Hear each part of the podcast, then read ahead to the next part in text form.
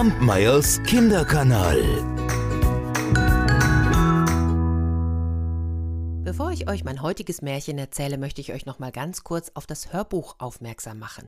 Ich habe ja mal eins aufgenommen mit 33 Märchen und Geschichten und das könnt ihr kostenlos bei allen, ich sage jetzt mal Spotify und iTunes und YouTube und so, da könnt ihr euch das herunterladen. Ihr könnt es aber auch bei Audible, wenn ihr da Abonnent seid, da könnt ihr das beziehen und ich glaube bei Thalia kann man das auch herunterladen, da kostet es ein kleines bisschen. Bei iTunes vielleicht auch. Müsst ihr einfach mal schauen. Aber ansonsten, ihr bekommt es auf jeden Fall auch kostenlos. Da sind 33 Märchen und Geschichten drauf und wenn ihr mögt, ladet euch das gerne herunter.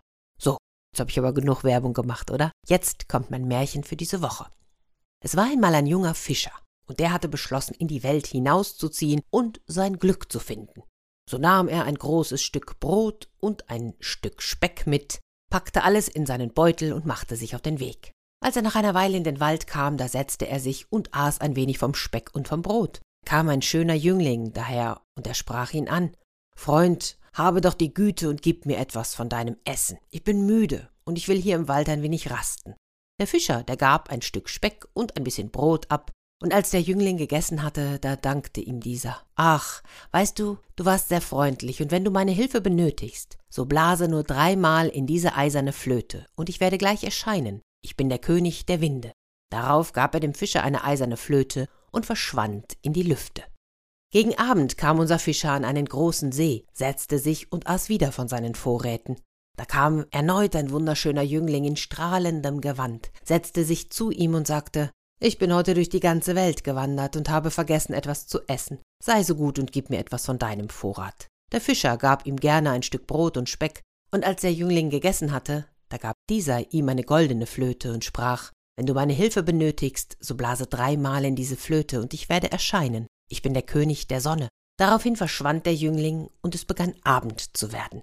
Der Fischer streckte sich unter einem Baum aus und schlief ein. Aber kaum dass er eingeschlafen war, wurde er durch ein Geräusch geweckt. Da sah er einen Jüngling in silbernem Gewand vor sich stehen. Dieser sprach Hast du etwas zu essen für mich? Ich habe einen langen Weg vor mir, und ich finde hier weit und breit keinen Bissen Brot. Der Fischer, ihr ahnt es nicht wahr, er gab dem Jüngling Brot und Speck. Und als er gegessen hatte, da reichte dieser dem Fischer eine silberne Flöte und sprach Wenn du meine Hilfe benötigst, so blase dreimal in diese Flöte und ich werde erscheinen. Ich bin der König des Mondes. Und daraufhin verschwand er.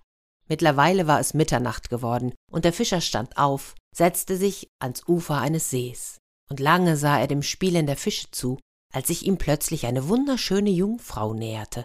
Was suchst du in dieser Gegend, wohin sich doch sonst kein Mensch verirrt? wollte sie von dem Fischer wissen. Nun, was soll ich sagen, ich bin ein armer Fischer, ich bin in die Welt gezogen, um mein Glück zu finden und sie sprachen noch länger miteinander.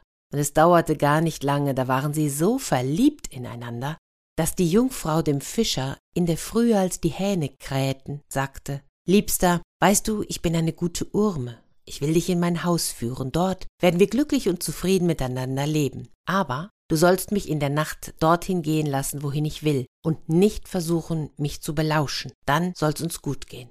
Der Jüngling willigte ein, und so wurde er von der Urme in ein schönes Schloss geführt, wo sie lange Zeit hindurch in Glück und Zufriedenheit miteinander lebten. Eines Nachts jedoch, da konnte der Fischer nicht schlafen. Der Mond schien so hell und blickte zum Fenster hinein, und da sah er seine Frau, die in prachtvolle Kleider gewickelt war und die sich aus dem Haus entfernte. Schnell sprang er auf und folgte ihr. Dabei dachte er nicht eine Sekunde lang an sein Versprechen. Er sah seine Frau sich auf einen Stein setzen und ihre Brust entblößen. Daraufhin flog ein riesiger Vogel durch die Luft, ließ sich vor der Urme nieder und begann an ihren Brüsten zu saugen. Da sprang der Fischer aus seinem Versteck hervor, um den Vogel zu vertreiben, doch dieser erfasste die Frau und flog mit ihr davon. Da ging der Fischer nach Hause und wartete auf seine Frau, aber er wartete vergebens. Sie kam nicht, und schließlich beschloss er, seine Gattin zu suchen, und wenn es auch bis ans Ende der Welt gehen würde.